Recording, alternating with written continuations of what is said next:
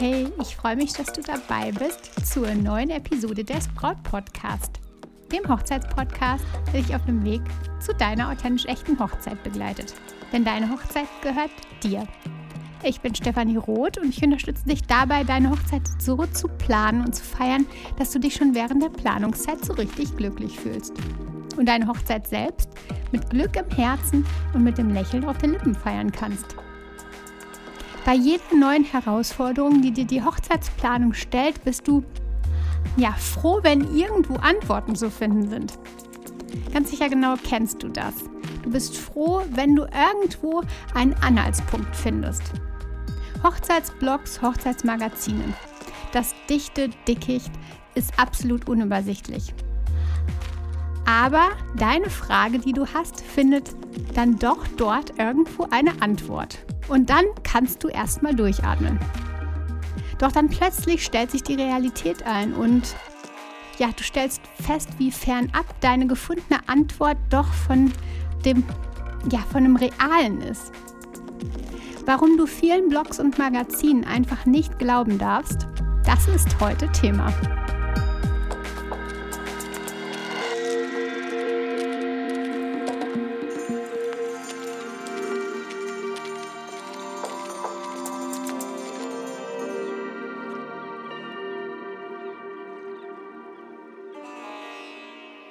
Okay, meine Liebe, der Titel der Folge ist vielleicht etwas hart. Und ich darf dir sagen, es geht nicht pauschal um alle Hochzeitsblogs und alle Hochzeitsmagazine. Es geht um die schwarzen Schafe und darum, dass du absolut umsichtig sein solltest. Warum? Lass mich dir einfach mal berichten. Aber erstmal das. Ich suchte neulich nach neuen Laufschuhen. Sie sollten ja leicht sein, bequem irgendwie nachhaltig und hübsch wäre auch noch ganz gut. Ich recherchierte also im Netz und schaute mich da um, was es denn so gibt und welche Optionen man hat. Und dann stieß ich auf eine Seite. Eine Seite mit vermeintlichen Testberichten zu Laufschuhen. Und ich war erstmal ja hellauf begeistert. Oh, da war die Lösung. Ein Testergebnis. Ich konnte mich umschauen und konnte schauen, was denn so der Testsieger ist, der mich dann wahrscheinlich irgendwie anziehen würde. Aber aufgrund meiner Erfahrung und ja aufgrund dessen, dass ich weiß, was im Internet möglich ist, war ich dann irgendwie doch vorsichtig. Also die erste kurze Euphorie, die wechselte dann schnell in die Vorsicht. Und ich habe mir die Seite etwas genauer angeschaut. Also mal einfach so durchgescrollt und dann gemerkt, dass es kein Impressum gibt und das Ganze echt irgendwie sehr, sehr dubios ausschaute. Auf der Seite waren bestimmte Schuhe bewertet. Bestimmte Nachteile, bestimmte Vorteile, aber eigentlich tatsächlich mehr Vorteile für die gezeigten Schuhe.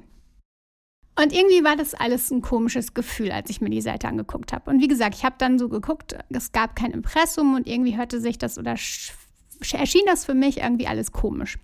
Und wie gesagt, ich bin da tiefer eingetaucht und ja, es handelte sich tatsächlich um eine Fake-Seite eines Händlers, der vielleicht die Schuhe seines engsten Kooperationspartners da verkaufen will. Zumindest machte genau das den Eindruck. Aber was will ich mit dieser Geschichte sagen? So viel, was im Netz steht, ist nicht echt, ist nicht wahr, ist irgendwie ein Fake und gaukelt uns irgendwas vor. Wir lassen uns tatsächlich vor allen Dingen da viel, viel einfacher beeinflussen als im echten Leben. Es fällt viel, viel einfacher, ja, den dubiosen Menschen dir etwas vorzugaukeln und dir etwas zu zeigen und dich zu begeistern. Du hast da viele Bildchen und ja, es sieht doch alles so gut aus. Und es ist so, wir wollen ja generell niemals an Schlechtes glauben. Zumindest meistens. Und ja, und nicht an Fehlinfos. Und genau deshalb sind wir dann erstmal im ersten Augenblick total happy und begeistert. Und glauben auch das, was da steht. Und was hat das nun mit den Hochzeitsblogs und Hochzeitsmagazinen zu tun? Da liest sich dann zum Beispiel so etwas. Deutschlands bester Hochzeitsfotograf oder Deutschlands beste Hochzeitsfotografen oder Deutschlands beliebteste Hochzeitslocations, die besten Floristen Hamburgs, keine Ahnung, die tollsten Visagisten von da und da, wie auch immer. Also diese Beiträge gibt es dann da ganz, ganz oben. Aber sind das wirklich die besten Dienstleister, die besten Locations, die besten was weiß ich? Ist es vielleicht nicht nur so, dass diese Dienstleister besondere Verbindungen zu den Redakteuren, zu den Magazinen, zu den Blogs haben? Schaue ich dann zum Beispiel mal so eine derartige Fotografenliste durch, dann stelle ich mir nämlich die Frage, ob es sich hier tatsächlich um die Besten handelt. Klicke ich dann durch die Fotografen, dann sehe ich bereits, dass viele Webseiten der vermeintlich besten Fotografen gar nicht mehr online sind. Oft lässt sich nämlich nicht mal erkennen, wann der Beitrag mit den besten, was weiß ich was, Dienstleistern überhaupt veröffentlicht wurde. Er wird dann absolut richtig häufig geklickt, weil es ist ja ein spannendes Thema. Es ist ja ein Thema, wo die Bräute, wo die Brautpaare drauf schauen. Und dann landet dieser Beitrag bei Google ganz oben. Aber eigentlich ist er schon irgendwie drei, vier Jahre alt. Und auch du klickst vermeintlich darauf und bekommst dann Infos, die schon lange, schon lange, lange, lange nicht mehr aktuell sind. Für dich, meine Liebe, ist das Thema Hochzeitsplanung wahrscheinlich neu. Und du bist auf echte, ehrliche Hilfe angewiesen, nicht auf Fake oder alten Seemannsgarn. Und weißt du, ich frage mich dann immer das, wieso haben sich diese Blogs Hochzeit als Thema ausgesucht? Klar, wahrscheinlich, weil es ein Thema ist, wo viel Geld fließt, wo viel Geld drinsteckt. Aber es geht doch hier so um Herz und Liebe. Ich kann doch kein Brautpaar in den großen Sturm führen. Zu halbherzigen Make-up-Artists, weil sie vielleicht sogar Betrag X bezahlt haben, um auf der Seite als beste Make-up-Artist von was weiß ich welcher Seite ganz oben zu stehen. Ich als Person will helfen, ich will unterstützen und eben nicht verarschen. Und ich kann einfach nie verstehen, wie andere ja solche Wege gehen. Und das macht mich echt immer richtig fassungslos. Ähnliche Infos verbreiten sich über die Kosten für verschiedene Punkte der Planung. Auch da findet sich auf einem Blog ein vermeintlich aktueller Beitrag. Und die Preise, die ich da sehe, die sind einfach viel, viel zu niedrig. Und du als Braut findest dann diesen Beitrag, kalkulierst euer Budget, weil du hast ja nur diese Zahlen. Dann fragst du die Dienstleister an und bist entsetzt, traurig, völlig verzweifelt, weil du mit ganz, ganz anderen Zahlen plötzlich konfrontiert bist und deine Planung stimmt nicht mehr. Plötzlich ist alles viel, viel teurer. Daher der Tipp, den ich dir einfach von Herzen geben möchte. Wie bei der Suche nach den Laufschuhen. Schau erstens mehrfach hin. Ist es eine seriöse Seite? Kannst du auf diese Seite vertrauen? Schaut es so aus, als ob diese Seite tatsächlich echte Informationen bietet? Nicht jede groß aussehende Hochzeitsseite wird auch gut recherchiert und ehrlich gefüttert. Es kann auch hier sein, dass es eben nur um Profit geht, um möglichst viele Klicks, um möglichst viele, möglichst viele Leserinnen, wer weiß. Zweitens, entspricht die Webseite oder das Magazin deinem Stil? Es ist doch irgendwie wie bei Urlaubsorten. Nicht jeder mag die gleichen Ziele, manche mögen andere Ziele, andere Urlaube, andere Arten von Urlauben. Und findest du auf einer Webseite, die eben nicht zu dir passt, Infos, dann sind sie vermutlich gar nicht relevant für dich, weil sie gar nicht deine Vorlieben widerspiegeln. Der beste Konditor, Konditor dort vielleicht ist nicht der beste Konditor für dich, weil du halt einfach ganz andere Prioritäten setzt, weil du ganz andere Vorlieben hast. Und genau, also schau da definitiv, entspricht die Seite, entspricht das Magazin deinem Stil.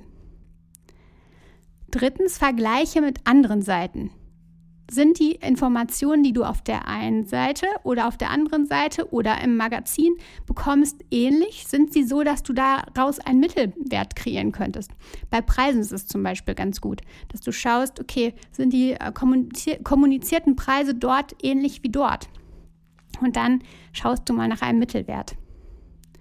Und viertens, erkundige dich bei echten Menschen aus deinem Umfeld. Hier bekommst du definitiv ehrlichere Antworten, die du dann ja mit deinen gesammelten Infos aus den Magazinen, aus den Brautblogs, aus den Hochzeitsblogs ja anpassen kannst bzw. vergleichen kannst.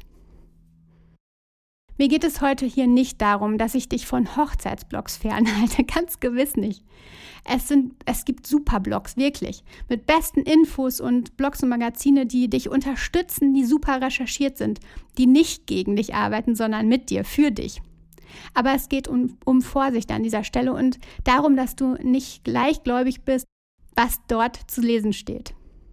um dann später den Anker um die Ohren geschlagen zu bekommen. Lass uns das Ganze nochmal kurz zusammenfassen.